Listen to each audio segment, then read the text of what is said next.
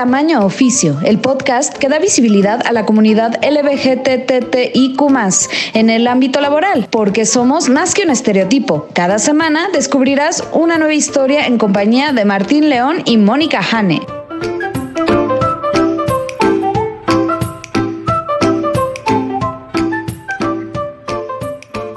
Hola, ¿qué tal? Bienvenidos a Tamaño Oficio, cuarta temporada, caray, con Martín León, el doncel de la comedia en México. Hola, Martín. Hola, bienvenidos a esta cuarta temporada, también con mi co-host, Jane, la lesbiana más profesional que yo conozco. ¿Cómo estás, Jane? Muy bien, ¿y tú? Bien, bien. Eso, me gusta, me gusta esa actitud. Venga. Aparte, bueno, ya estamos casi por terminar porque Estamos a un tercio de terminar el primer tercio del año, ¿viste? Primer trimestre. Trimestre, bueno, así, perdón. Pero es como un, tercio del primer trimestre, terminarlo, es como interesante. Estamos, sí, sí, sí, estamos casi, casi, sí, es un, eh, la regla de tres es muy importante para los comediantes y eso no tiene nada que ver, pero lo quería decir. ¿Cómo vas, Jane? Cuéntame. ¿Qué dice la vida profesional? Muy bien, muy bien, mucho trabajo, afortunadamente. Ya sabes, corriendo todos los días, pero eh, con buenos resultados, entonces contentos. ¿Tú qué tal? Muy bien. Yo súper bien, honestamente, estoy muy contento de estar de vuelta en tamaño oficio y además estoy muy contento de que las cosas en el trabajo han estado fluyendo. Eh, justo con mi terapeuta, como que pasamos de, de aprender a disfrutar el proceso a aprender a confiar en el proceso. Lo que me sigue faltando es paciencia. Venga, Martín. Eh, pero poco a poco. Sí, eso se va dando, se va dando. Básicamente, lo que se necesita para tener paciencia es tener paciencia. Es como, es como ser paciente para tener paciencia. Es, es una cosa muy extraña. Sí, igual aprender a pedir ayuda es lo peor porque tienes que pedir ayuda para aprender a pedir ayuda y pues no es particularmente, es, es, es un... Por eso yo sé el universo tiene sentido del humor. ¿A quién tenemos de invitada hoy?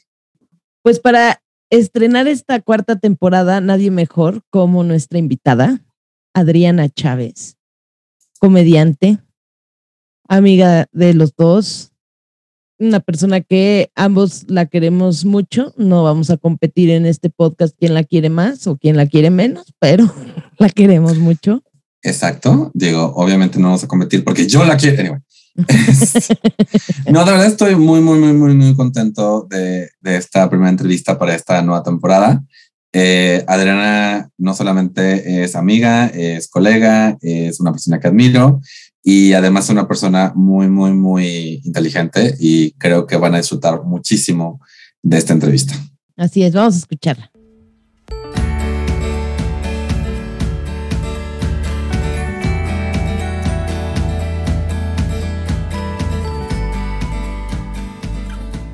Hola, hoy damos la bienvenida en tamaño oficio a una amiga desde hace creo que 10 años, eh, comediante, y que además ha estado conmigo en las buenas y las malas. Ha estado en Comedy Central, ha estado en True Colors, eh, ha estado por todos lados que la dejan hacer comedia y además estuvo un rato de gerente de una librería. Entonces hoy le damos la bienvenida la grande, a la única Adriana Chávez.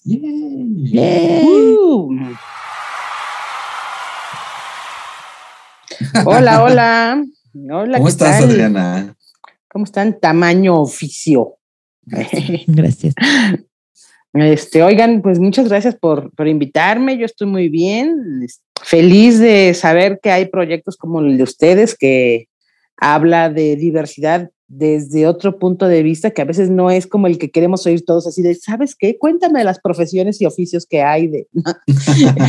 así como, no, no, queremos oír otras cosas, pues otros temas. Entonces, creo que, creo que cuando hablamos de pluralidad y de, y de visibilidad, creo que tiene que ver con estos temas, estos temas que a veces este, la gente obvia, ¿no? Porque no, no es como un entretenimiento puro, o sea, sí es entretenimiento y sí es divertido y es muy interesante conocer gentes, personas, almas y pues que ustedes me hayan invitado el día de hoy me llena de mucho cariño y orgullo, porque efectivamente los quiero mucho. A Martín es la persona que más amo en el mundo del stand-up. Y Jane, pues, ¿qué, ¿qué, te puedo decir, Jane? Te, también te tengo en un lugar bien bonito porque te conocí en Voces en Tinta, ¿no? ah, no. En Virreinas. En Virreinas, desde Virreinas, sí, no, bueno, tengo más tiempo de conocer a Jane que a Martín.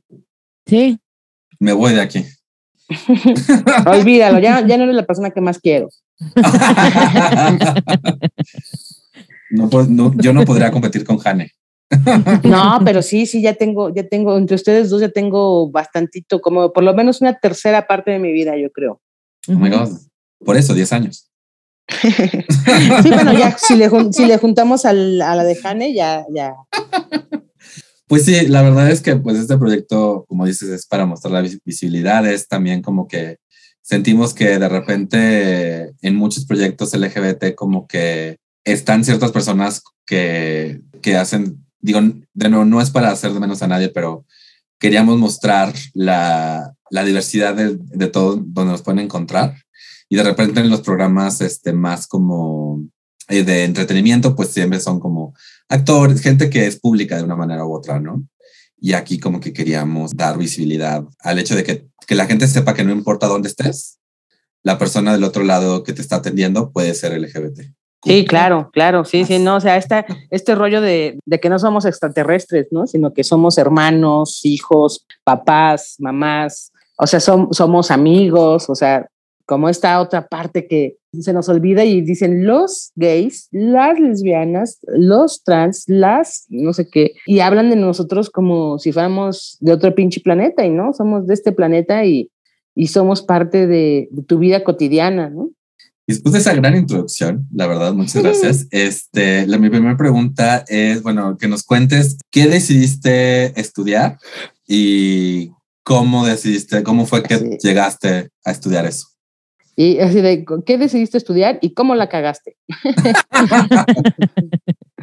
pues mira, estudiar, mira, yo, yo, soy un ejemplo del, diría mi mamá, ya sabes, así como son las mamás, que, que te dan hartos ánimos y dicen así de, este, aprendiz de todo, oficial de nada. Yo, a mí me gustan las artes plásticas, me, mm, estudié artes plásticas, estudié la licenciatura en artes visuales, pero no terminé. Esa es mi triste realidad, soy de lo peor. La decepción de mi familia. pues creo que me gustaba mucho expresarme a partir de la, del lenguaje visual y artístico, ¿no? O sea, porque me gustaba mucho pintar. Bueno, me gusta mucho pintar. Y de repente, pues me metí a ese rollo, este, se, se me hizo muy chido y todo, pero de repente me fui como desencantando. Yo me desencanto muy gacho, o sea, puedo estar muy emocionada con algo, y, pero de repente se me va, se me va la, alegría del alma, pues, ¿no? Así, así, no, no, hay otra historia más que esa. Y eso fue lo que me pasó con, con el sistema escolarizado, ¿no? O sea, con, con esta parte, pues, de, de artista, ¿no? De, de, pintor, de, así, o sea, se me hacía demasiado, me costó mucho trabajo como adaptarme al, al bluff, ¿no? al, al a esta parte de inventar cosas, ¿no? Así que mentir para, para convivir, ¿no? Me costó mucho trabajo, me desencantó mucho y me salí, pues, o sea, dejé de pintar. Y luego también como que me di cuenta que, pues que como que no, o sea, por ejemplo, en esa época me, me salí de mi casa para vivir con mi pareja, que duramos muchos años, y pues eh, ya tenía yo otro tipo de responsabilidades, entonces empecé a buscar como chambas y trabajos y y la otra parte que más me, me llenaba en la vida es, es la parte de los libros. Leer creo que es de las cosas que más me gustan. Y cuando, cuando me di cuenta que podía trabajar en, en medio de los libros, fue, o sea, como otro universo, ¿no? O sea, me, me gustó mucho, o sea, para mí era como un trabajo muy, muy, muy bonito, ¿no? Entonces dejé de pintar, pero me metí directo a los libros y estuve trabajando en Educal, en, una empresa que es paraestatal por parte del gobierno, y estuve ahí trabajando durante 15 años casi. Me gustó, me, me gustaba mucho el, el, servicio al cliente, o sea, vender libros se me hace como un universo, ¿no? O sea, desde el aroma, desde todo lo que tienes, o sea, el, tu hilo de, de, de vendedor, ¿no? O sea, cuando, o sea, tu, tu vena, tu, tu alma, ¿no? De venderle a alguien, pero para vender tienes que, tienes que, tienes que conocer. Entonces, este, pues ahí andaba yo, este, haciendo mis pininos, este, en la, en la librería y empecé desde abajo, así desde, te sacude el librero, trabajé muchos, en muchos años, entonces trabajé en muchas librerías y me alejé de la pintura, pero siento que, bueno, por lo menos yo siempre he sentido que estoy junto al arte, o sea, yo siento que mi alma tiene que ver más con ser artista, como, como expresarte por medio del arte y estar con los libros era como seguirme pues cultivando, aprendiendo, transformando, ¿no? Porque, pues, a donde te, o sea, si me mandaban al aeropuerto, pues tenía que vender un tipo de libros, si me mandaban a Bellas Artes, tenía que vender otro tipo de libros. También estuve un tiempo trabajando en el centro histórico, pues ahí son de texto, entonces aprender todas las cosas de los de texto. Entonces, descubrir, descubrir el la parte de los libros también es un universo bonito. No es, está muy romantizado. Siempre te dicen, ay, yo quiero trabajar en una librería porque me la pasaría leyendo. No, te la pasas parado responderle saludos a las personas que nunca te contestan, así de hola, ¿cómo están? Y no te pelan, así de bienvenidos a su librería, no te contestan, te tratan mal. La gente es bien grosera. Y este, pues sí, ahí en la librería encontré como una manera de, de seguir creciendo, pues, ¿no? Y me, me gustó muchos años, estuve ahí. No sé si contesté. Ah, eso, pasa, eso va a pasar durante todo el podcast, ¿eh? O sea, probablemente termine hablando de mi perro y no contesté. En algún momento te preguntaremos de tu perro, Oye, y una pregunta ahí en las librerías donde trabajaste, ¿había como algún tipo de política de inclusión, de no discriminación? ¿Tocaban el tema? ¿Sabían? Mira, mira, yo siempre, yo siempre me he manejado en el trabajo fuera del closet. Digo también un poco porque, como dicen mis chistes, me, me parezco al Chapo, ¿no? Entonces, como que como que no, me, no tenía mucho para dónde hacerme, ¿no?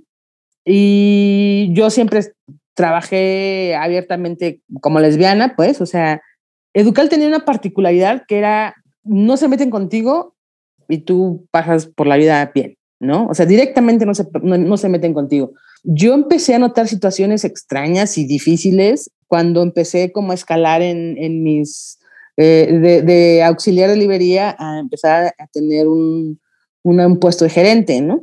Porque de repente ya empezaron a aparecer estos comentarios de así de, pues mira, ya que estás de gerente, ya deberías de empezar a vestirte diferente, ¿no? Y recuerdo mucho una conversación que tuve con uno de los, de los encargados de área, ¿no? Que, que me decía justamente eso, así de, pues, te tienes que, te tienes que empezar a vestir diferente. Y yo le decía, no te entiendo, explícame, ¿no? Dame un ejemplo, ¿cómo quieres que me vista? ¿No? Entonces me decía, pues diferente, pero ¿cómo? No, dame un ejemplo, soy muy pendeja, güey. O sea, yo obedezco, o sea, si hay un código de vestimenta, hay un código, este, yo obedezco con mucho gusto, pero dime claramente qué es, ¿no?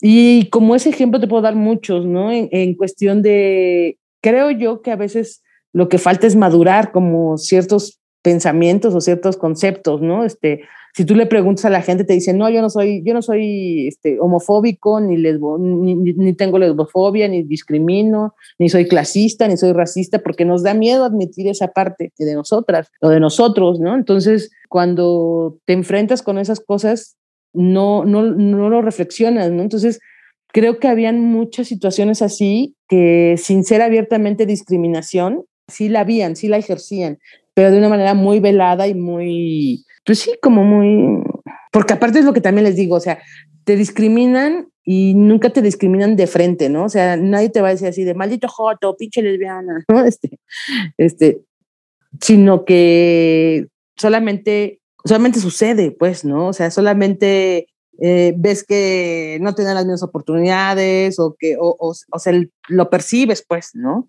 Y en mi caso tuve muchos roces, sobre todo con los jefes de más arriba, en ese aspecto, ¿no? Este, porque también, bueno, no solamente es cómo te vistes o con quién te acuestas, sino también el hecho de, que con tu sexualidad cuestiones como el status quo de, de la heteronorma, ¿no? Este, pues también te hace pues una persona que no se deja, que trata de proponer, que este, denuncia ciertas situaciones, entonces te vuelves incómoda, ¿no? Bueno, por lo menos eh, así era mi caso, ¿no? O sea, yo me volví incómoda muchas veces por exigir un buen, un buen salario para mis compañeros o que, no sé, como derechos, pues, ¿no? Este, entonces, yo sí creo que, que eso tiene que ver con que yo cuestiono, yo cuestioné mi sexualidad heterosexual desde muy pequeña, diciendo, no, no es lo que siento, no es lo que quiero, no es lo que va conmigo, yo no soy eso, ¿no?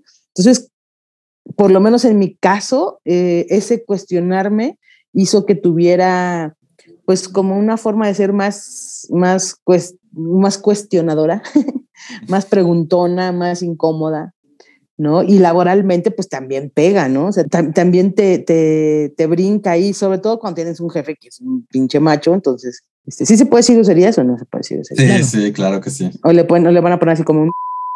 No, no. Así no estamos en Televisa y no estamos en los 90, Adriana. Lo vamos, vamos a meterle ahí un audio, así en vez de pinche macho, en otra voz va, va, se va a meter una palabra así de un incómodo macho. Te lo dejo a tu libre albedrío, este Márquez. Pues sí, no, y, y, algo que yo admiro mucho de ti, honestamente, desde que te conocí, fui siempre, porque no solo te conocí primero en la comedia, en la comedia eres igual de abierta y contestataria y además igual de, igual, igual pues utilizas tu voz para cuestionar en todos los lados. Por un lado fue inspirador, por otro lado también como alguien que está intentando hacer eso desde un principio, pues fue muy lindo tenerte de, mi lado y tenerte, fue muy lindo y sigue siendo tener, lindo tenerte a mi lado. Y además me encanta como en todo este rollo de, porque pues cuando, cuando te conocí estabas en la comedia y en la librería. Eh, bueno, ya nos contaste cómo llegaste a los libros. Eh, ahora mi pregunta sería, ¿cómo llegaste a la comedia? Justamente creo que el, hecho de estar en los libros me, me, hizo conocer a, a, personas que me empezaron a orientar de que mi forma de ser, me gustaba mucho escribir y, me, escribía yo cuentos y eran cuentos muy chistosos, entonces este, por ahí alguien me dijo así de, tú debes de empezar a hacer stand-up, ¿no? Y yo, ¿qué es stand-up?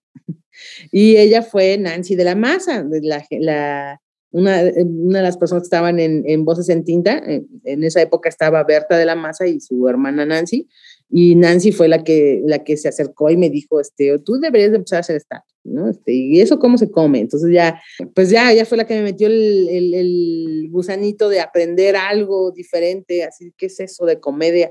¿Cómo que se puede hacer reír, ¿no? Este, de diferente forma. Ella, en cierta forma, con sus comentarios, hizo que me diera cuenta que, que sí yo tenía una cosa cómica, una energía eh, de entretener, de hacer reír, y, de una manera no grosera, ni, invasiva, ni burlona, sino como con, mi forma, con mis anécdotas, sobre todo creo que las anécdotas, creo que ese sería como, mi, don, ¿no? Platicar anécdotas y platicarlas de una forma en la que la gente se reía.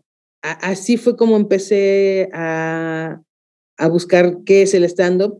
Pues me tocó un momento en la historia del stand-up que me permitió entrar de una manera este, libre, o sea, porque yo fui como, como de la primer camada del boom del stand-up, ¿no? Me tocó el Café 22, me tocó como aprender de, de, aprender de la nada, porque no había nadie dando cursos, no había shows de stand-up, no había nadie en la televisión haciendo stand-up. Entonces, eh, por un lado, lo padre es que te haces a ti misma de una manera más libre, porque no, no estás siguiendo a nadie, ¿no? Eh, ahorita creo que hay tanta oferta de stand-up que de repente cuando tú quieres empezar a hacer stand-up te contaminas bien cabrón. Entonces, este, tuve esa fortuna de que como a mí me tocó este inicio de boom, este, tuve ese, ese chance de expresarme de una forma más eh, original o más honesta, ¿no? O sea, y ya no me acuerdo. Eh, ¿Me falta contestar algo? No, no. Perfecto. Pero a mí sí me gustaría saber, en ese tiempo, qué tan difícil como mujer lesbiana, pues fue empezar a hacer stand-up. Pues sí, sí, fue difícil. O sea, en realidad eh, éramos muy pocas mujeres haciendo stand-up. Sobre todo, creo, o sea, yo, yo agradezco muchísimo eh, la gente con la que me tocó empezar a hacer stand-up.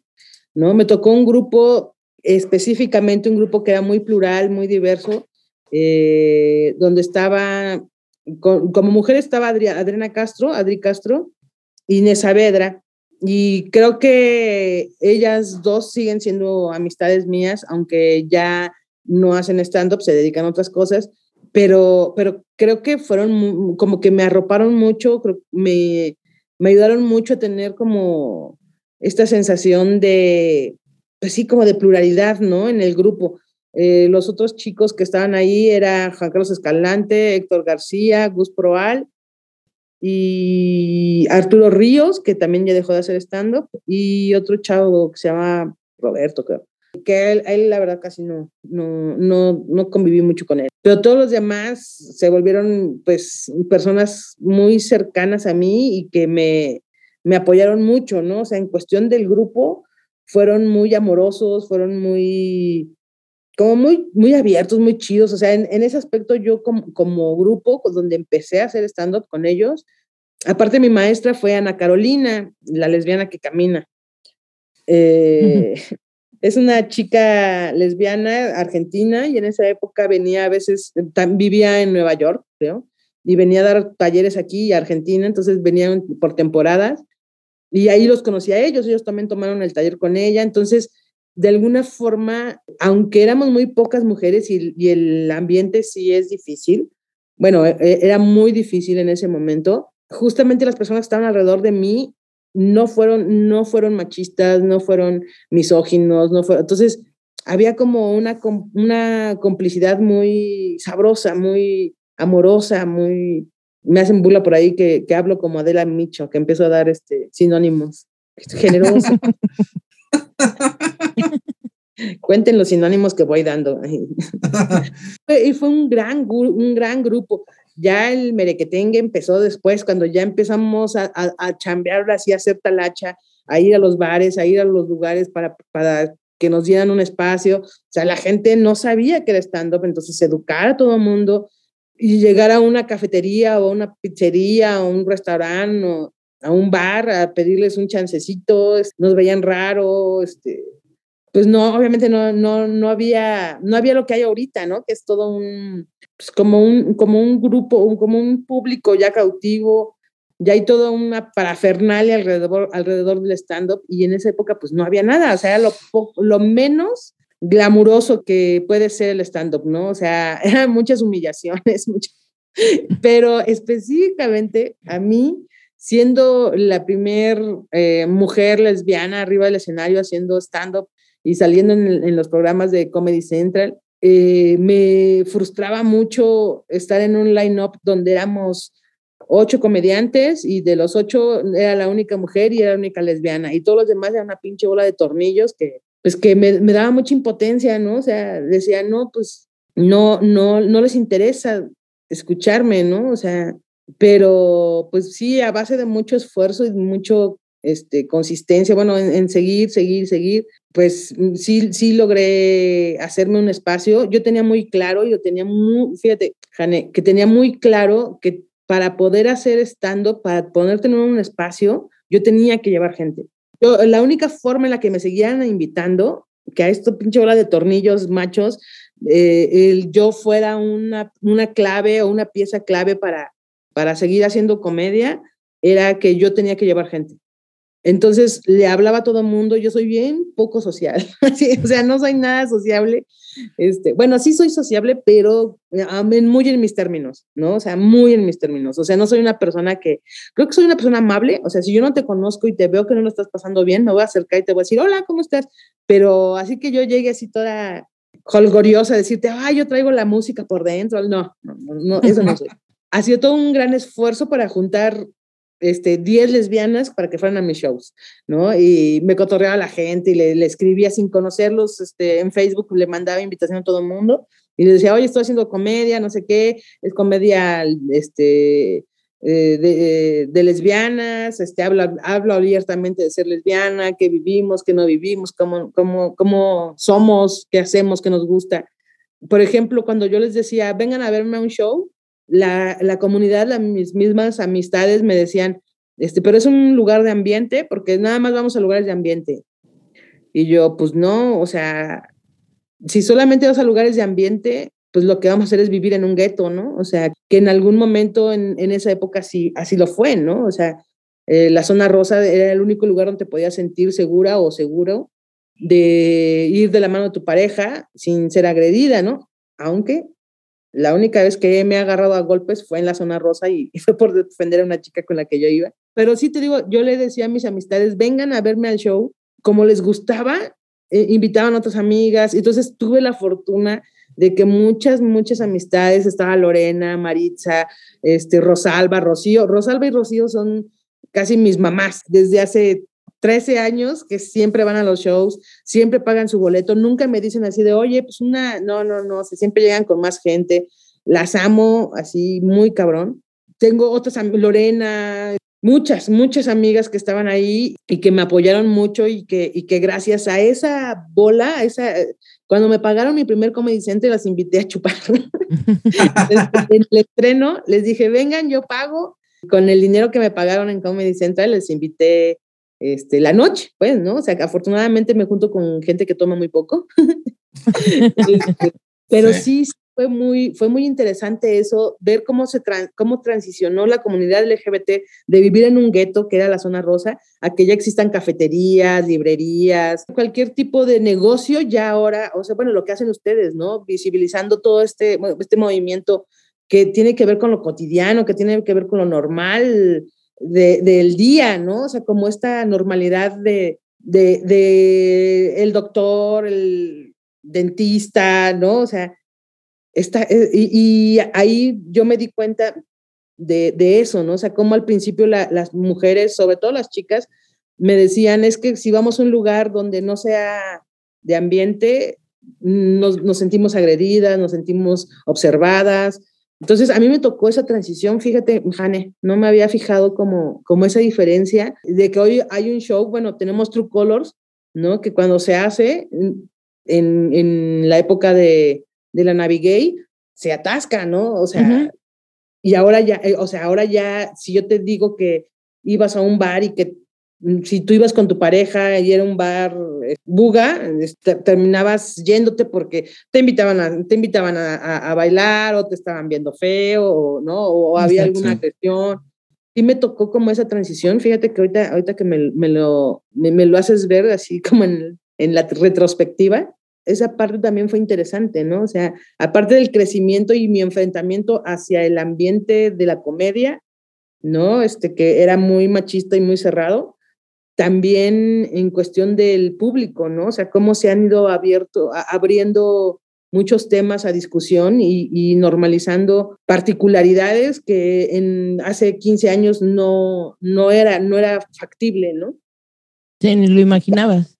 Pero además, fíjate, estoy cayendo yo en cuenta, yo algo que, que sé que, o sea, te reconozco y te, te admiro y te agradezco también, pues es todo ese trabajo que hiciste porque nos abriste la, brecha a muchas personas que ahora tenemos la oportunidad de subirnos a cualquier escenario y hacer, expresar nuestra comedia y, disfrutar de ese momento. Y entonces es agradecerte a ti y a tus amigas que seguían ahí apoyándote, ¿no? La neta sí, ¿eh?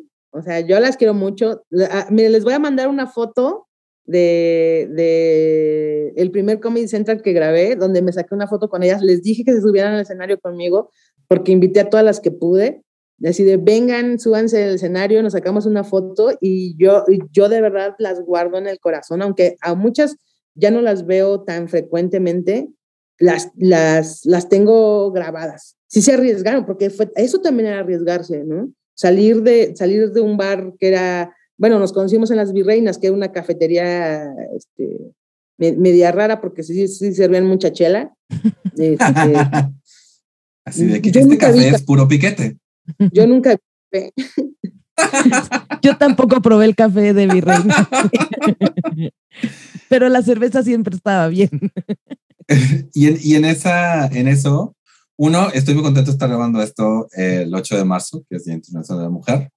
Eh, que es como obviamente un día para dar visibilidad a, a la lucha que tiene todos los, todos los ángulos de, de pues, crear un mundo igualitario. Eh, Y la otra es, es cuando dices que estas mujeres salían como de su, entre comillas, zona de confort para salir a verte, sí muestra como un apoyo muy grande porque no es solamente el, o sea, cuando hablamos de agresiones no es nada más que te malmiren, que te, que, que igual haya un comentario o algo, pero también luego había una comedia bastante agresiva hacia personas LGBT y como que era, o sea, de sí, sí, sí sentías ese momento de que en el momento que Adriana se subía, cambia la vibra del cuarto. Pues es que tiene que ver, o sea, yo en algún momento me acuerdo mucho una vez en un, en un lugarcito muy incipiente, cuando todavía no había mucho stand-up, que estaba yo haciendo mi rutina, estábamos muy verdes, estábamos muy, muy verdes.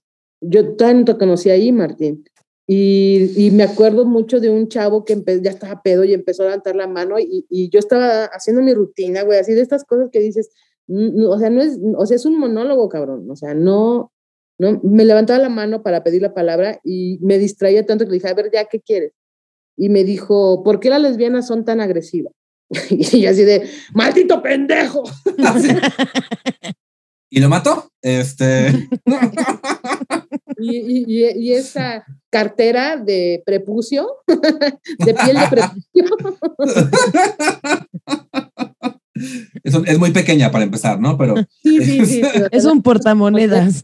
¿Y qué hiciste este, entonces? O sea, me, me, me, cuestionó eso y bueno, yo recuerdo que me enojé, me enojé mucho, o sea, de las cosas, de las veces que me he enojado, han sido como muy poquitas, como tres veces nada más. Y esa fue una de, de las primeras. Y, y, sí le contesté, o sea, lo primero que le contesté es, ¿por qué? Porque me, me preguntó, ¿por qué las lesbianas son tan agresivas? Y le contesté, porque nos están interrumpiendo mucho, siempre nos están interrumpiendo pendejos, ¿no? Este, pero pues enojada, pues, o sea, enojada, no, no en este, no en este espíritu combatiente de comediante de el que se enoja pierde y eso, nada, nada, estaba yo súper enojada.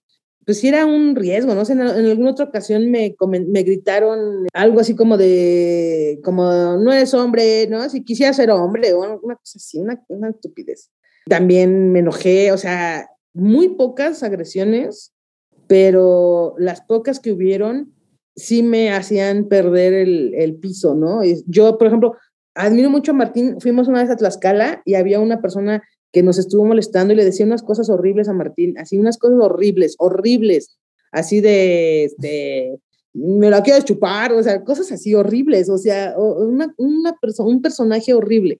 Y Martín, así con su elegancia y su rapidez mental, le decía cosas que lo dejaban en ridículo y toda la gente ovacionaba a Martín y se burlaban del otro güey, y hasta que se fue, ¿no? Esa gracia yo no la tengo.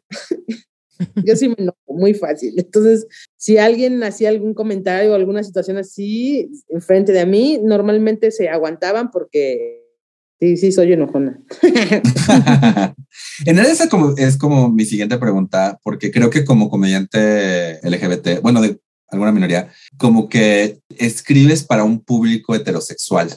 O no sé cómo lo veas tú, cómo, cómo te acercabas a la comedia y si ves una diferencia porque ya has dado muchos shows para, pues, para públicos en, en general de mujeres y mujeres lesbianas. No sé cómo viste eso. Es, a veces creo que es muy chistoso porque sí, efectivamente, creo que a veces el contenido que escribimos es como hacia un público heterosexual, pero no tanto como, como complaciente, ¿sabes? O sea, que, que creo que a veces es el error que hacemos eh, algunas minorías que para encajar en el entretenimiento, en la industria, este, tratamos de ser complacientes y, y, y hacer eh, bromas o chistes sobre, o sea, tirándole para abajo, ¿no? Lo, que seguramente tú lo puedes explicar mejor, Martín. ¿Qué significa tirarle para abajo?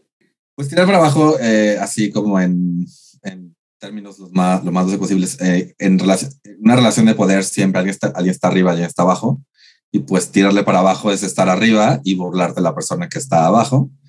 Tirar para arriba es exactamente lo contrario y pues en general, eh, pues tirar para abajo es fácil porque tú tienes el poder en la relación y tirar para arriba es un poco más, más raro porque pues la gente eh, se incomoda a veces. Sí, sí, no, y que bueno, eso de tirar para arriba o tirar para abajo, pues es, por ejemplo, uh, en, en, cuestión de diferentes temas, para que quede más claro, es, por ejemplo, si estás haciendo un chiste sobre el tema de violación, haces el chiste sobre la víctima y no sobre el victimario, ¿no? Este, o sobre la víctima y no en el sistema este, patriarcal, ¿no? Entonces, ahí tiene que ver, ¿no? Y creo que, creo que yo, por la forma en cómo abordo mi identidad, ¿no? Como, cómo me identifico como lesbiana, mis características eh, personales hacen que, que no sea un humor complaciente. Eh, como, como, como que hago, bueno, esa es mi, mi, percepción, no lo sé, igual y alguien que me, que me conozca y consuma el, el material que yo hago, me puede decir así, ya hace la mamá Adriana y no es cierto, pero creo que tiene que ver con el orgullo. Hago, hago comedia, sí como para, como para un público heterosexual, pero que tiene que ver con el orgullo, con mi orgullo. Y de repente ahora estamos, por ejemplo, el, lo, que nosotros luego llamamos comedia de pobres, ¿no? Que de repente a un comediante, un estando pero una stand pera hace comedia de pobres y entonces todo el tiempo es burlarse del pobre. Que si, que, que si vengo de Catepec y no vengo trabajando, que si, o sea, como estos lugares comunes que aparte esa parte de escribir comedia es muy común. Aparte de que son chistes fáciles que están tirando hacia abajo, no están, no están cuestionando el status quo, están promoviendo una imagen, pues, no sé si decir precarizada o, cómo, cuál sería la palabra, de, la víctima o, del sujeto, ¿no? O sea, por ejemplo, si estás hablando de, de, pobres o si estás hablando de lesbianas o de gays o de trans o de bla, bla, bla, este, como, como que sigues metiéndole el pinche dedo en la llaga, ¿no? Este, en lugar de, eh, de, hablarlo con orgullo, ¿no? Sí. Y, en ese aspecto, cuando yo empecé a hacer chistes, bueno, funciones para chavas o para un sector más feminista o más de lesbianas, específicamente o exclusivamente para ellas, o sea, que me contrataban, sí me di, sí me di cuenta que de repente decía yo, era, era muy gracioso decir yo que me parecía, que parecía hombre, pero si yo hago el chiste enfrente de Jane, pues, o sea, Jane va a decir así como, sí, yo también. Entonces, eso, eso, se me, eso, eso también cambió en mi vida, ¿no? Que de repente me di cuenta de cómo abordaba los temas y abordaba como, como solamente decir que parezco hombre ya era gracioso, pero ya establecer un cierto tipo de complicidad con, la, con las chicas que están sentadas ahí frente de mí y que también parecen hombres, ya tuvo un cambio más de actitud mía que de contenido. Creo que sigue siendo el mismo contenido, pero la actitud que yo tenía ante el chiste es totalmente diferente. Como la parte emotiva o hacia dónde me voy llevando el, discurso ya es diferente. O sea, tiene que, creo que la gente percibe mi orgullo y las chicas que se identifican con mi forma de expresar eh, mi lesbianismo eh, se sienten orgullosas, no se sienten evidenciadas o ridiculizadas, se sienten bien, ¿no? O sea, y, dicen, sí, a huevo, a mí yo también. Y esa es, esa es la pinche diferencia de tirar para abajo, de tirar hacia otro lado que no es para abajo. Que, que yo no, no ridiculizo, o sea, siempre hablo de mí, pero no de una forma ridícula o, o que me sobaje o que, no, sino que hablo desde mi orgullo. Entonces creo que la gente que se llega a identificar conmigo hace una, un match o una complicidad bastante, bastante bonita. Me siento muy satisfecha con mi trabajo. Qué padre. Y otra vez, no sé si contesté.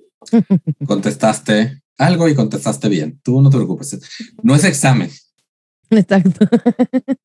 Así, le, si me equivoco, me lo editan, por favor. La verdad es que aquí yo creo que mucha gente como que cuando se habla esto de la comedia y de golpear para arriba, golpear para abajo y del orgullo en la comedia, como que desde un punto de vista de una mujer lesbiana, se habla mucho de Hannah Gatsby, que me acuerdo que tú me recomendaste el especial de Hannah Gatsby en una marcha y me encantó la manera en que me lo recomendaste. Me dijiste, tienes que verlo, yo lloré tres veces. Tres veces, no, tres días. Ah, tres días. y pues lo que primero que te quiero decir es que tú eres mi Hannah Gatsby, porque verte a ti hacer comedia para mí fue como súper siempre ha sido súper inspirador. Así como tú tuviste este grupo de gente que, que te apoyó, eh, de nuevo tenerte a ti, cuando, cuando, cuando salía de un show así como con la cual, con la persona con la cual podía quejarme de eso era contigo. Y entonces, pues eso sería mi siguiente pregunta, además de, de, tu, de tu, grupo cómico, ¿qué, ¿qué, comediantes admiras o qué creadores admiran, aunque no sean comediantes? Admiras, aunque no sean comediantes. Mira, creo que una de las, de las cosas que más le dieron línea a lo que yo digo arriba del escenario no tiene que ver con comedia, tiene que ver con activismo. O sea, para mí, para mí desde que estaba muy jovencita, yo quería ser activista. O sea, eh, pero eh, obviamente el camino de ser activista es bien fuerte y también a veces es bien vendido, güey, ¿no? O sea, entonces esa parte a mí siempre me ha costado mucho trabajo, o sea, como ponerle la parte políticamente correcta al ser activista es bien difícil, ¿no? O sea, nunca agarré por ahí, pero siempre me quedé como con la sensación de chale, ¿no? O sea, yo quería ser un referente, o sea, o sea, yo admiro tantas personas en su momento, en, a, la edad que yo tenía, que cuando estaba más joven, que era Patria Jiménez, Gloria Cariaga, eh, bueno, no me tocó, no me tocó directamente, pero Nancy Cárdenas, ¿no? O sea, estos personajes mexicanos este, José María, José María Covarrubias, creo que sí se llamaba José María Covarrubias, un chico, bueno, un hombre que era el que se hacía la Semana Cultural del Chopo, Tito Vasconcelos, yo escuchaba Medianoche en Babilonia, que era un programa de radio que tenía él y que fue donde realmente empecé a escuchar sobre ser lesbiana, ser gay, desde, desde un activismo, desde una cotidianidad, desde una comunidad. Entonces, este, estos personajes que me inspiraban tanto, para mí, creo que son los que me marcaron para poder hacer comedia desde el orgullo, ¿no? En cuestión de comedia, eh, soy muy, soy muy parca, no, no soy, no admiro mucha gente, la verdad. Digo, obviamente, en cuestión de colegas, de colegas, a Martín eh, admiro mucho, a Kiki, Samir, a Gloria Rodríguez, por ahí se me van a escapar algunos, pero no por, no por, no por falta de mérito, sino por, porque me dio COVID y ando muy idiota, pero ya, ya se me hizo costumbre porque me dio desde enero. ya estamos en Uy, así, Dura seis meses el efecto. Seamos sinceras, sí pega. Sí. Te deja medio güey. Pero bueno, te digo, en cuestión de comediantes, creo que admiraba mucho la gente con la que estaba, ¿no? Con la que estaba yo trabajando así, así que codo a codo, ¿no? Y en cuestión de entretenimiento en general, creo que Anabel Ferreira, creo que era como una de las imágenes que, con las que yo crecí, que crecí como admirando su manera de hacer comedia. Y luego, ahorita ya más, obviamente, Ana Carolina, ¿no? Este, que cuando la descubrí también fue todo un, todo un universo, ¿no? Este, y luego, eh, ahorita en específico, estoy muy, muy fan de Dick Notaro. Dick Notaro es así de, ah, ¿no? Me, me, quita, me quita la respiración pensar en ella. Se me hace se me hacen como estos actos de comedia que, se, que no son chistes, sino que son obras de arte. Tiene un especial donde hace un topless que igual me hizo llorar. Creo que esa es la pinche diferencia en la vida, ¿no? O sea, alguna vez, una vez me preguntaste, Martín, que cuál sería mi escenario de comedia perfecto o algo así, me preguntaste, y, y creo que tiene que ver con estas con esta capacidad de hacer comedia de hacer, y, hacer arte al mismo tiempo, ¿no? O sea, que, que trasciende la comedia, porque aparte la comedia no es hacer reír, o sea, no es, la comedia no, no es decir una estupidez para que te rías. La comedia tiene que ver con pasiones, tiene que ver con miedos, tiene que ver con cuestionar, tiene que ver con derrumbar cosas, ¿no? Con, con ser incisivo, con ser ácido, con ser... Y eso está bien chido, ¿no? O sea, esa parte admiro mucho y, y Tig Notaro con este, con este especial que vi donde hace el topless, me dejó sin habla, ¿no? O sea, me, me dio una lección de vida, de, o sea, y que una comediante se suba y que, y que yo, y que alguien en, en el público que la está viendo en la televisión pueda decir, me cambió la vida verla ahí de una manera tan profunda, ¿no? Es, me conmovió, o sea, y me hizo reír. ¿no? O sea, no dejó de ser comediante, me hizo llorar, me conmovió, me hizo pensar, reflexionar, enojarme, este, cerrar puños este, y todo, y, al mismo tiempo me siguió haciendo reír, ¿no? Entonces, esa parte, yo quisiera llegar a eso, ¿no? Yo quisiera tener el, el talento suficiente para poder lograr hacer eso. Y este, yo sé que ni siquiera estoy cerca, ¿no? Pero sí, sí hay, sí hay ahí una inspiración bien bonita, ¿no? No se lo busquen, no, no sé cómo se llama, Martín, seguramente tú lo sabes porque tú te sabes todo, pero, es, pero sí busquen ese especial de Tignotaro, espero que les toque tanto como a mí. Y bueno, ahorita estoy como trabajando cosas con muchas personas que son feministas y por ejemplo, ahorita sí de, de te digo, de, de, de colegas, estoy trabajando mucho con una chica que se llama Caru Garzón, que es una chava colombiana, pero está viviendo en Chile, entonces habla sobre migrantes, sobre este, sexualidad, sobre feminismo, se me hace bien fuerte lo que dice, o sea, hace comedia desde, desde otro espíritu, ¿no? Desde, o sea, no tiene nada que ver con estos pinches nefastos que salen haciendo chistes baratos, ¿no? Este, de, transfóbicos, homofóbicos, misóginos, ¿no? O sea, no, no mames. A veces cuando me dicen, es que yo hago este humor negro, así de, no, tú lo que te hace falta es empatía, güey, o sea, no tiene que ver el humor negro en nada, no es ácido, no eres, no, eres un, una persona con un nivel de empatía nulo, ya, solamente eso. Entonces, de repente cuando conozco trabajos de personas eh, que están en, en, otras realidades, ¿no? O sea, por ejemplo, Karu, que es una persona migrante, que habla desde, desde ahí, desde reconocer su derecho a, a, a migrar, a, o sea, se me hace bien potente, ¿no? Dice, ahí no estamos hablando así de, ay, si, si fuera no sé qué, ¿a quién, ¿a quién coges, a quién matas y a quién? Ay, no mames, ¿no? O sea, ya me enojé, ¿vieron? Pero no con nosotros, por favor. Ah, por favor, no. Así, Jane, cuéntame, platícame algo. Te cuento, ya estamos llegando casi al final de la entrevista, pero tengo esta siguiente pregunta que me gusta, es como mi favorita.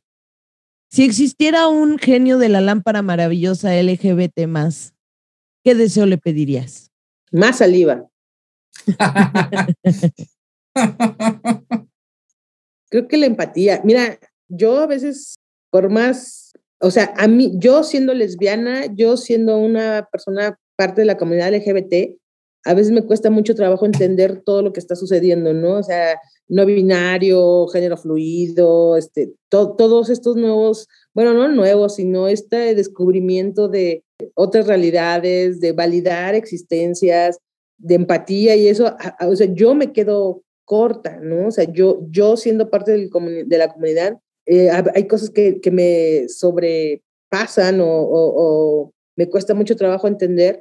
Y creo que, que sí, mi, mis ganas de que la gente sea feliz es lo que me hace transformar muchas de las cosas que yo doy por hecho en mi vida, ¿no? O sea, así de las mujeres son mujeres, porque biológicamente, o sea, el, el sentir la empatía por una persona, por una, una mujer trans o un hombre trans, y, lograr decir, no, no entiendo esto, me, me sobrepasa, me, me, me, cuestiona muchas cosas, pero digo yo, este, lo que yo quiero es que la gente sea feliz y hago un esfuerzo todavía más grande por superar mi ignorancia y superar mi corto entendimiento. Y creo que eso sería lo que yo le pediría a ese genio, ¿no? O sea, que, que esta humanidad tuviera esta necesidad de procurarle amor al prójimo, ¿no? O sea, respeto, amor. Eso es lo que yo le pediría al, al genio. Bueno, y antes de cederle la palabra a Martín, yo te quiero agradecer esta entrevista, esta maravillosa plática. Para mí eres un referente. Te vi haciendo stand-up y dije, yo quiero hacer lo de ella. Y te debes de acordar porque te dije, yo quiero hacer lo que tú haces. Sí, Para mí eres un referente y agradezco justamente todo el trabajo que en un inicio estuviste ahí picando piedra y aplanando el pavimento para que llegáramos los demás y decir, oh, mira qué padre y disfrutar de todo eso. Gracias por ser mi referente y gracias por ese camino que nos abriste a muchos, muchos comediantes. Muchas gracias, Muchas gracias porque, pues porque a veces estas, estas cosas no, no solamente es como, ay, qué, qué chido siento que me digan eso, ¿no? Es, sino que realmente le dan sentido a, a, noches y situaciones muy feas que pasé y que de repente en este cansancio, yo lo sé porque Martín, por ejemplo, él sabe, él sabe, él, él me ha visto llorar miles de veces y que de repente dices, este, qué cansado, ¿no? qué cansado luchar con otro comediante este, homofóbico, qué cansado luchar con una comunidad eh, que festeja la homofobia o que festeja la transfobia, qué cansado, qué cansado. Y hasta en tu salud también se merma, ¿no? O sea, también, o sea, enojarte diario, está cabrón. Y pues poder lograr ver esto, o sea, muy aparte de, de, lo, lo, bien que me hace sentir, sino como, como, ay, sí valió la pena, ¿no? O sea, sí le da sentido a mi vida, ¿no? O sea, no, no digo, no desde la parte de, oh, sí, a huevo, este, sí, yo soy la chida y la primera y la chingona, no, no, no, sino como, como darle sentido a tus pasos, ¿no? y creo que todos tenemos ese sentimiento, ¿no? Esta, esta esperanza de que, de que el, el, caminito que vas abriendo le sirva a otro, ¿no? Porque tú también empezaste siguiendo otro camino de otra persona. Entonces, este, pues muchas gracias, Jane. Espero nunca haberte hecho una mala cara. y pues ahorita es la oportunidad de también agradecerles a ustedes, ¿no? Empecé diciéndolo y, y lo vuelvo a repetir, así que chido que haya gente que se preocupe por no solamente hacer un, algo de entretenimiento vacío, sino que tenga que ver con realidades, con estas cosas que no, que no, es que no quiero decir que no son comerciales o algo así, porque no, no es a lo que me refiero, sino como, sí, como banales, como vacías, ¿no? Entonces, que ustedes se, se, rifen y se atrevan a, hacer contenido chido, que tenga pues, un mensaje, que tenga una finalidad, un objetivo, y que aparte pues siendo comediantes, ¿no? Y que no estén diciendo estupideces y embriagándose enfrente de una cámara para hacer reír a la gente a costa de, de ridiculizar o de burlarse de alguna minoría, se me hace bien chido, ¿no? También un abrazo y un reconocimiento a ustedes.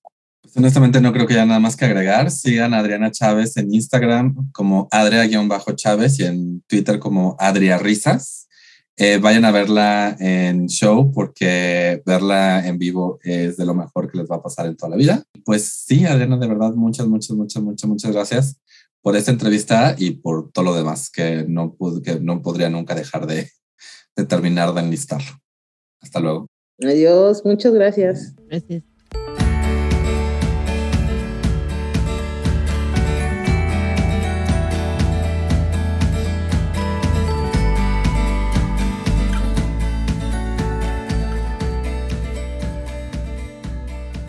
¿Qué tal, Martín? ¿Qué te llevas de esta entrevista? Muchísimo. Digo, escuchar, hablar con Adriana es un placer, no importa en qué momento lo hagas. Lo que más me llevo, y es algo que de repente como que no le había puesto palabras, pero esto es hacer comedia desde el orgullo, desde el orgullo de quién eres. Y desde el orgullo de quién eres sin hacer menos otras personas. Creo que muchas personas creen que, especialmente Kofkov, comediantes heterosexuales y género, Kof Kof, creen que el orgullo nace de hacer menos a otros. Y no, o sea, creo que, creo que lo dijo Adriana muy bien, o sea, no tienes por qué estar eh, haciendo de menos o humillando a nadie, o sea, nada más tienes que hablar desde tu propio orgullo. A mí también me gustó mucho eso, sentir eh, ese, ese orgullo por quien eres y poderlo transmitir en tu comedia.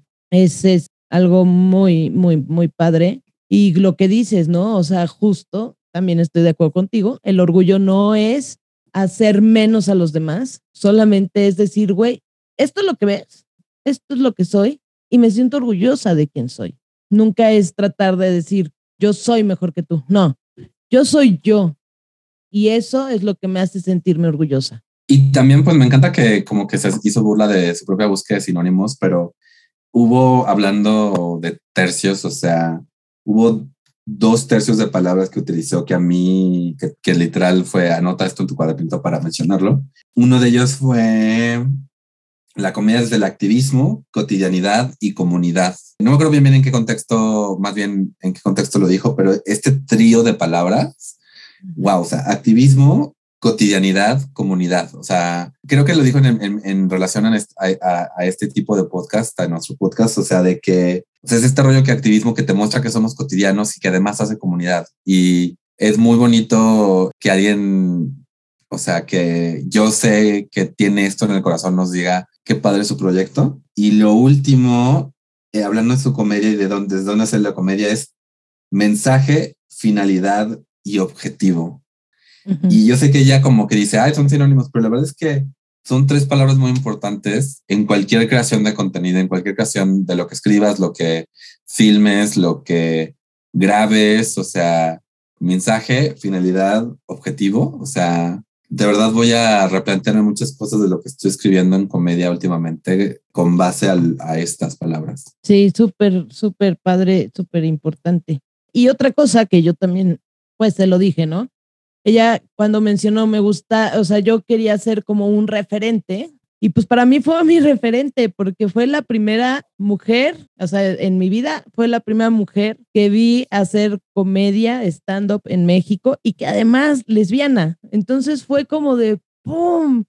Yo, yo quiero hacer eso, yo quiero ser como tú, yo lo quiero hacer. Entonces, podérselo decir, ¿no? Nunca se lo había dicho y poderle decir, güey, tú eres mi referente. Claro que eres un referente, lo lograste, o sea, estás allí entonces, este, pues también me llevo como esa parte de la entrevista de haber tenido esa oportunidad de podérselo decir, ¿no? Porque no siempre puedes como decir todo lo que sientes así en cualquier momento.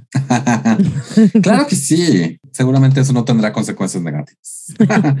no, pero eso, o sea, o sea, creo que honestamente no pudimos haber pedido una mejor este, entrevista para principio de temporada. Espero que la compartan. Hablando de una pregunta que me hizo de, ¿en cuándo me preguntaste algo?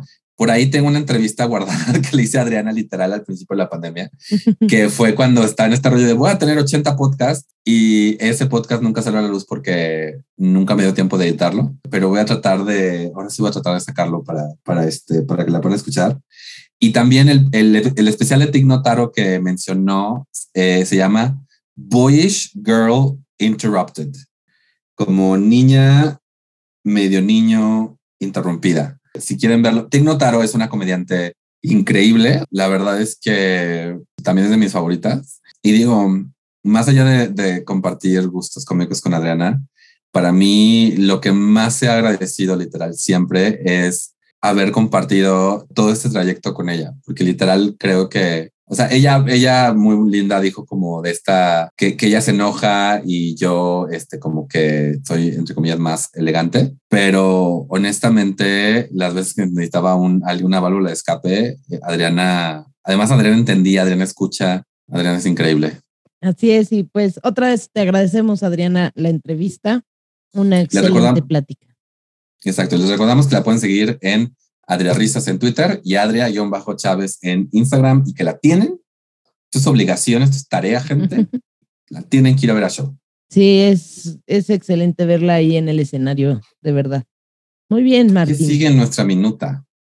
Pues tenemos noticias. tenemos noticias. Voy a arrancar con la mía, que está como más, y luego nos vamos con la tuya, ¿te parece? Entonces, encontré esta nota, dije, ah, bueno, ajá. Yuri desmiente ser homofóbica, pide pruebas. Hay parte de la comunidad que no me quiere, declaró nuestra amiga Yuri, amiga entre comillas, gente. Yuri, famosa cantante mexicana, una vez más volvió a dar de qué hablar luego de que se pospusieran los conciertos que tenía programados para la Ciudad de México y Monterrey.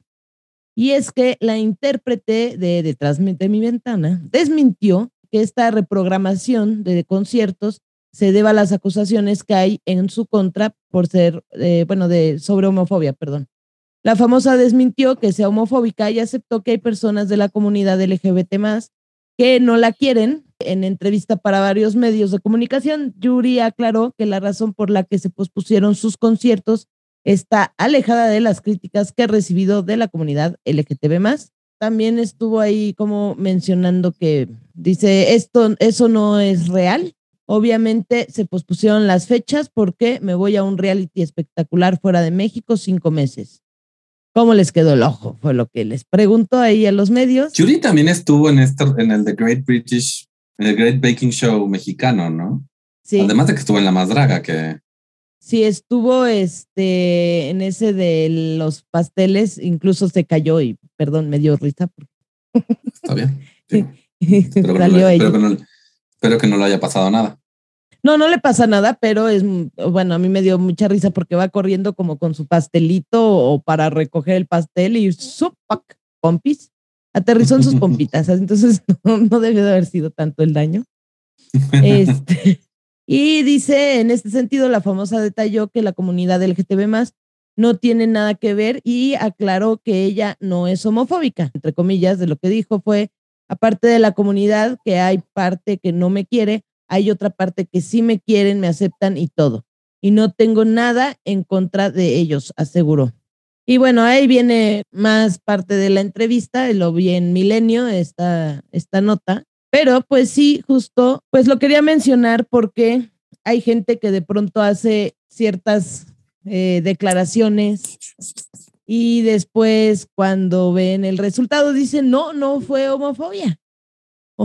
Sí, digo, de nuevo, no sé, porque sí, la gente está muy dispuesta a creer que fue por la homofobia, por sus declaraciones que los conciertos nos están vendiendo. No sé, ahora sí que igual es que la gente, también de repente la gente ya no le interesa en general, no, o no tiene dinero o no tiene interés de, o como dice ella, igual y sí, se pospusieron los, los conciertos por alguna otra razón, ok.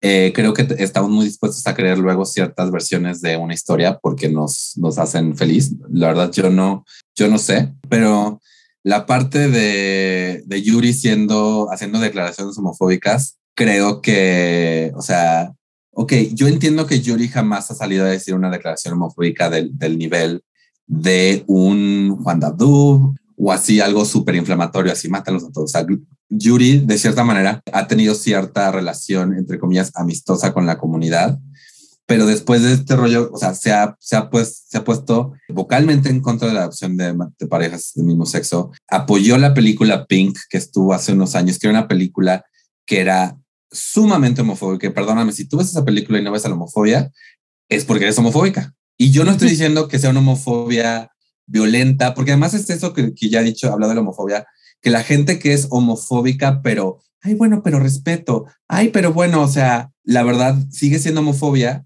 y lo que estás esperando es que alguien más haga la agresión por ti, que alguien más, eh, o sea, ponerte en contra de la adopción igualitaria y, y, y, no voy a decir nada del matrimonio porque no estoy seguro que haya dicho nada en contra de eso, pero, pero sí es decir, si hay un límite a los derechos que estoy dispuesto a... Y, es como este rollo otorgar, ¿no? Como si fuera, como si estuviera en ti otorgar o, o quitarnos derechos yo sé que hay mucha gente LGBT que todavía la quiere y, que además le ha dado permiso a ser todavía, eh, entre comillas, una diva gay, Kof Kof la madraga, Kof Kof Pepe y Teo, pero, pero la realidad es que, o sea, yo no quiero que nada le pase nada malo a Yuri, yo no quiero que, o sea, yo nada más, o sea, en general intento no escuchar su música y, y pues hasta que realmente salga con una declaración, no un pruébenme que soy homofóbica, que no, corazón, tú demuéstrame que no eres homofóbica. Exacto, demuestra lo contrario. Porque además también se vale, pienso yo, hoy que estamos en el Día de la Mujer grabando, como bien lo mencionaste hace rato, de la deconstrucción. O sea, bien podría uno haber tenido, todos creo que en algún momento llegamos a tener un pensamiento diferente al, al que actualmente tenemos y vamos eh, evolucionando, nos vamos deconstruyendo, vamos aprendiendo muchas cosas que para nosotros son nuevas. No quiere decir que lo LGTB más sea nuevo o, o, o sea, son cosas que siempre han estado ahí, pero nosotros apenas las estamos aprendiendo y entonces nos vamos deconstruyendo. Y creo que a lo mejor en un pasado pudiste haber tenido un pensamiento muy diferente, haber hecho ciertas declaraciones empezar tu deconstrucción y entonces hacer ese reconocimiento y decir, güey, ya entendí. Y sí, la cagué, lo hice muy mal, estoy deconstruyéndome, estoy tratando de, bueno, no, no, no tratando, porque luego el tratando es como, ah, voy a tratarlo. Y ya llega un punto. Estoy trabajando en ser una mejor persona. Si llevas un rato tratando, igual y trata mejor, ¿no? Exactamente. Entonces creo que lo mejor es, estoy ya trabajando, ya puse manos a la obra para ser una mejor persona. Y, este, y eso también es válido. Exacto, exacto, exacto. Y de nuevo, o sea, no es un rollo de gritar y decir, ah, maldita sea, porque creo que hay un, hay un malentendido y luego siento que a la gente le gusta decir cosas horribles en Twitter sobre ciertas personas pensando que eso logra algo. No va por ahí, pero creo que también dice mucho de Yuri que lo que detonó esta respuesta no haya sido otra cosa más que, ay, tengo que probar que sí, sí soy popular. Y es como de, yo, yo, yo estoy consciente de que hay gente que, que te quiere, aún cuando, aún no siendo homofóbica, habrá gente que no le caiga bien Yuri. O sea, no, se trata de, no se trata de que le caigas bien a todo el mundo, pero sí, la verdad sí dice algo que, que esta declaración sea como de, ay, no, pues no es que mis conciertos no estén vendiendo por esto, pues sí creo que es un poquito más lo que le golpeó fue el orgullo que le dijera no es popular y no tanto siento, porque no la conozco y no, no, no le leo la mente, y no, no creo que haya afectado tanto el, eh, las acusaciones de homofobia, porque de nuevo creo que ella no está consciente de su homofobia. Exactamente. Y pues si no estás consciente de tu prejuicio, ¿cómo vas a lidiar con él? Boom. déjame, déjame encontrar un micrófono para tirarlo. No.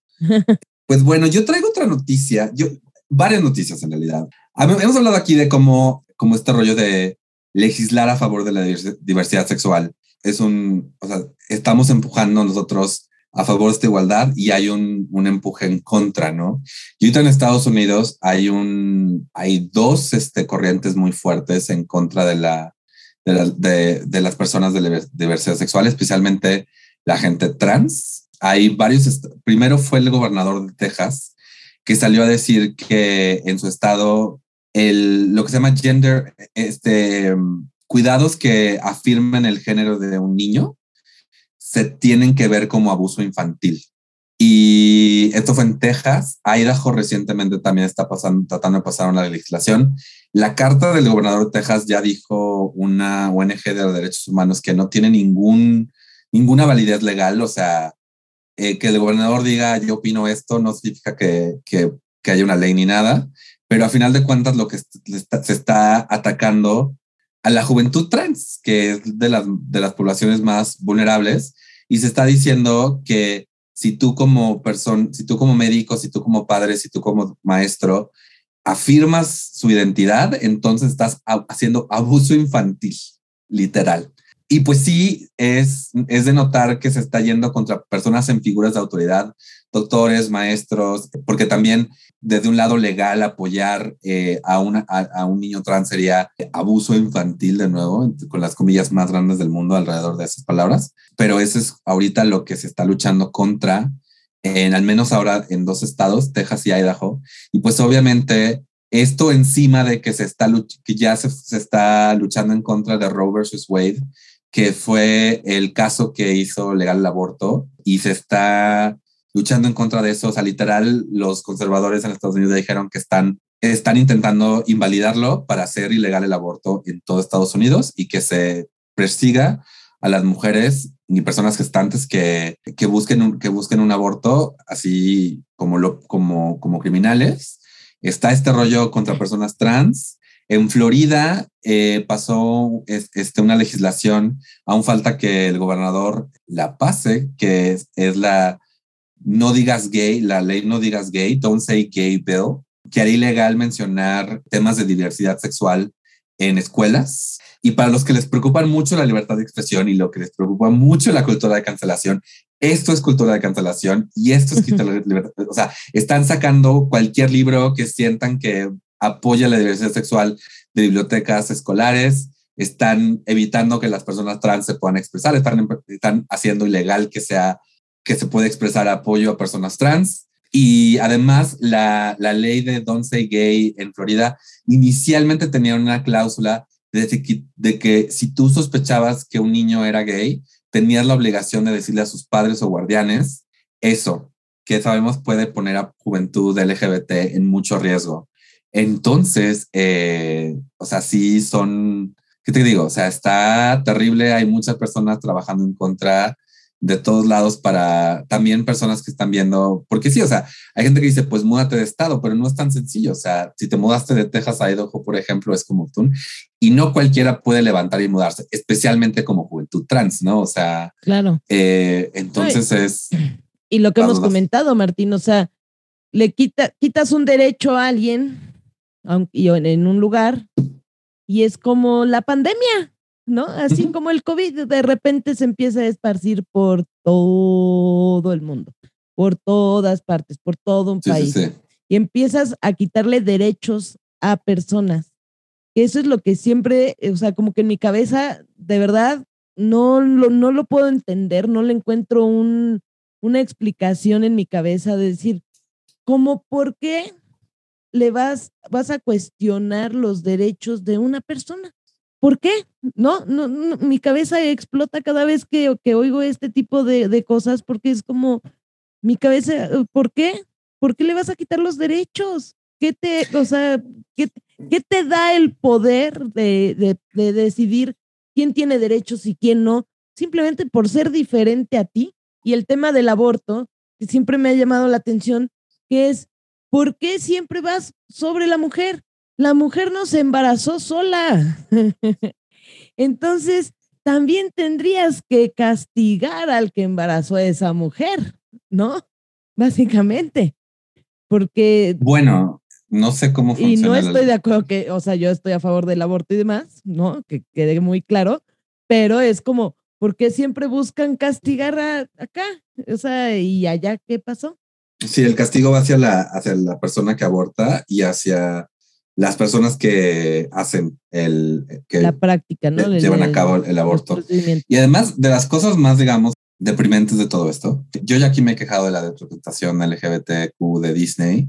Resulta que Disney en Florida, que pues Disney tiene Disney World en Florida, se salió que, que, que apoya económicamente a muchas de las personas que están apoyando esta ley en Florida y pues cuando se les dijo, pues lo que dijeron es, pues es que nosotros nuestro activismo es por medio de la de los medios, no como que es como que literal, como que no ven por acá, o sea, nosotros vamos a hacer cosas bonitas, especialmente cuando últimamente ha habido muchos creadores LGBTQ que han creado contenido para Disney, que han tenido que luchar un montón para que ese contenido sea aceptado y que salga al, aire como quieren que salga, porque mucho fue luchar contra directivos para que salga el contenido con estos personajes LGBT y haciendo quedar bien a Disney con su contenido como creadores LGBT y ahora darse cuenta que Disney está usando el dinero que ganó con ese contenido para apoyar algo que va en contra de ellos. Sí fue así como una literal, una enorme cachetada. Y Disney, el CEO de Disney está, se está rozando hacer un, un, un, enunciado público en contra de la legislación. Dice que los líderes de Disney están del lado de sus empleados LGBTQ más. Jaja. Pues más pero, congruencia, ¿no?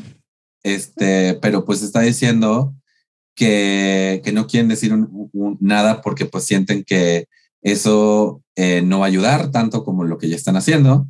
Que de nuevo yo, yo no creo que estén haciendo lo suficiente. Y pues la verdad, pues sí, es un, es un tanto deprimente ver a, o sea, de nuevo, no, no se trata nada más de decir, ay, pues miren cómo después de mucho tiempo y cuando ya fue comercialmente viable, estoy apoyando a un creador LGBT, sino es, es no, no apoyar económicamente a estos legisladores, que seguramente la razón por la cual no están quitando el apoyo es porque saben que eso tendría repercusiones políticas. Y en algún momento también leí que como que no queremos poner política en nuestros, en nuestros enunciados, y es como, perdón, pero decir eso es poner, es poner una posición política. Anyway. Un poco más de congruencia, por favor. Exacto. y ahí se fue la energía que tenía al principio del episodio. Exactamente. Ya ahora todos quedamos así. Seguiremos luchando y peleando toda la vida. Exacto. Estamos acostumbrados, gente, no nos vamos a cansar y siempre vamos a seguir luchando por avanzar. Y como dijo eh, Adriana, activismo, cotidianidad, comunidad. Exactamente, totalmente de acuerdo con esas palabras. Y pues eso, vamos a seguir luchando, a ver, no nos vamos a cansar. Creo y, por eso es, y por eso, gente, es importante luchar contra el prejuicio en donde sea que se encuentre. Exactamente. Porque siento que mucha gente cuando habla, habla de Estados Unidos sin saber como que, como que siente que ya es un lugar donde, donde ya se hizo la lucha y ya se ganó, entre comillas. Y como podemos ver, o sea, hay que estar activamente luchando en contra de, de la exclusión y el odio. Sobre todo eso porque rápidamente te comento que estaba yo, pues, por el tema del Día de la Mujer y demás, revisé algunas cifras ahí en, en el INEGI, ¿no? Y este, y dije, no, o sea, es como, güey, cada vez estamos peor, no puede ser. Esta marcha también tiene que seguir y esta lucha tiene que seguir. Representamos actualmente, según cifras del INEGI, las mujeres somos el 51.2% de la población mexicana. Somos mayoría, pero en promedio las mujeres ganan 34% menos que los hombres. Y eh, durante el año pasado se hicieron, eh, hubo más de 3.000 mujeres asesinadas, 3.540, si no me equivoco.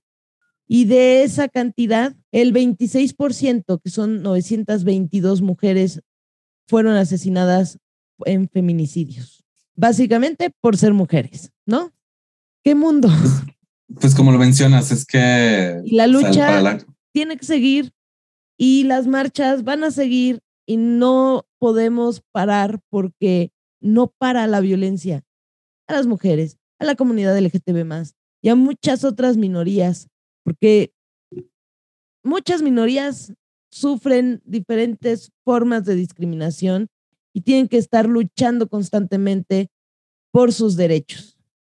Y se me hace lo más triste, no poder ser una persona o un ser humano libre de una lucha, ¿no? Y decir, todos somos igual y ya no tenemos que luchar nadie por tener derechos, por un respeto por una inclusión.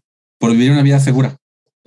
Y yo creo, yo sé que suena muy utópico, pero algo que dijo Harvey Milk en cuanto a la lucha por los derechos LGBTQ más, y creo que aplica a todo, es que pues tienes, tienes que tener esperanza de que el mundo puede ser más, más gentil, el mundo puede ser abierto, el mundo puede ser incluyente. Y yo sé que ahora hay como esta tendencia a creer, pues ya viene la, ya, o sea, como que hay, hay muchas cosas que están afectando al mundo, pero pues si vamos a vivir en una distopia, mejor que sea una distopia incluyente, una distopia con igualdad de representación y que, que esté bonita. Exactamente. pero sí, en el espíritu de, de lo que mencionas del Día de la Mujer, yo en cuanto a recomendaciones, eh, salió el, el, nuevo especial de Ali Wong mientras estábamos en break. Véanlo, está increíble y apoyen a mujeres comediantes. Hay muchas, y muy buenas. Adriana Chávez eh, y Ali Wong solo son dos de ellas, Jane también. La verdad es que Tignotaro está ahí. Vi, eh, escuché, perdón, el primer episodio de La Teatrera Solitaria, que también es un podcast que tienen que escuchar, que está, trae una propuesta muy padre, trae una producción muy creativa y al final de cuentas lo que está abogando es por una masculinidad positiva. Entonces, eh, de verdad, busquen o sea, algo que yo menciono muchas veces es cuando la gente me pregunta, ¿las mujeres son graciosas? Sí me pongo a pensar como de, ¿cómo tratarás a las mujeres en tu vida que ninguna te ha contado un chiste? yo siempre he estado rodeado de mujeres, siempre crecí con, con muchas amigas, con mis tías, con mis primas, con mi mamá, con mi hermana, y nunca, o sea, nunca me faltaron risas, nunca me faltó momentos donde nos estábamos literal contándonos chistes y riéndonos. Entonces, apoyen a las mujeres en todos lados, pero especialmente cuando se trata de, de, contenidos, apoyen a las mujeres creadoras porque hay muchas propuestas muy padrísimas. Escuchen ese, ese podcast de la teatrera solitaria Matarile al Machirrín. Aprendes, te deconstruyes y de una manera muy divertida. De verdad que es una propuesta muy, muy interesante. Bueno, a mí me encanta. O sea, me encanta ese podcast. Sí, sí, sí. Entonces, yo me uno a tu recomendación, Martín. Y no sé, algo más que quieras recomendar. Estaba justo pensando qué más he estado viendo, pero pues vi Bridgerton, porque viene nueva temporada en marzo 25 y pues porque tiene actores guapos. Amo, amo Bridgerton. Eh, estoy viendo Superman and Lewis, que porque tiene actores guapos. Más que nada Tyler, Tyler Superman. Eh, he decidido que ahora en adelante, Jane, solo voy a aceptar citas de superhéroes. Perfecto. Porque honestamente eh, es lo que es lo que uno tiene, uno tiene que manifestar lo que quiere, ¿no? Entonces, ¿tú tienes otra recomendación? Mira, la verdad ahora no he visto gran cosa. Este, no, no he consumido mucho estos días, pero pues sí, ese podcast de la teatral solitaria. La película Tic Tic Boom en Netflix. No sé si la mencioné, no sé, el tiempo es raro. Pero Tic Tic Boom en Netflix, que es un musical autobiográfico del compositor de Rent, del creador de Rent. Yo tengo muchos hechos con la obra Rent, si somos honestos, pero esa película está muy, está muy padre. Actúa Andrew Garfield, que de nuevo regresamos a actores buenos. Lo único que queda por decir es sigan a, a Jane en Comedia con H en todas sus redes sociales. Y a Martín León como Minton Arel en todas sus redes sociales. Sigan este podcast en nuestras redes sociales también, Twitter, Instagram, Facebook. Y pues síganos también en donde sea que nos escuchen, sea Apple Podcast o Spotify o donde sea. Ahí denos un seguir, por favor, además de que nos pueden dejar un review en Apple Podcast o dejar su calificación de estrellita en Spotify. Recomiéndennos. Exacto. ¿Y en Patreon? Patreon.com diagonal mentonarel, que son como todas mis redes. Ahí pueden apoyar este y todos los podcasts que estoy este, produciendo con ayuda de mi editor, nuestro editor, Sergio Ursoa. Pero más que nada, recomiéndennos. De verdad, hemos escuchado comentarios muy bonitos de esta, de la última temporada y pues la verdad no tienen que, si tienen un episodio que les gustó mucho, nada más mándenselo a alguien que crean que lo va a disfrutar. Eh, ayuda muchísimo. Exactamente, nos ayuda mucho y además, pues eso, llegar a más gente para que vean la diversidad desde el ámbito laboral. Estamos muy emocionados de esta temporada. Creemos que tenemos muchas entrevistas que les van a gustar, les van a, eh, pues les van, les van a, además vamos a conocer pues voces de, como siempre diversas. Eh, así que pues ahí esperamos que nos estén acompañando y como siempre, si nos quieren, si quieren que los entrevistemos, si tienen alguien a recomendar para entrevista, por favor, ahí mándenos un mensajito a cualquiera de nuestras redes sociales. Ya las escucharon todas, no me hagan repetirme, gente. Aparte, está fácil, es el nombre del podcast, tamaño oficio, y ahí nos van a encontrar. Exacto. Así que, habiendo dicho eso, gente, eh, gracias por haber estado en otro podcast que pudo haber sido un email. Saludos cordiales. Vámonos, que aquí espantan. ¡Ah!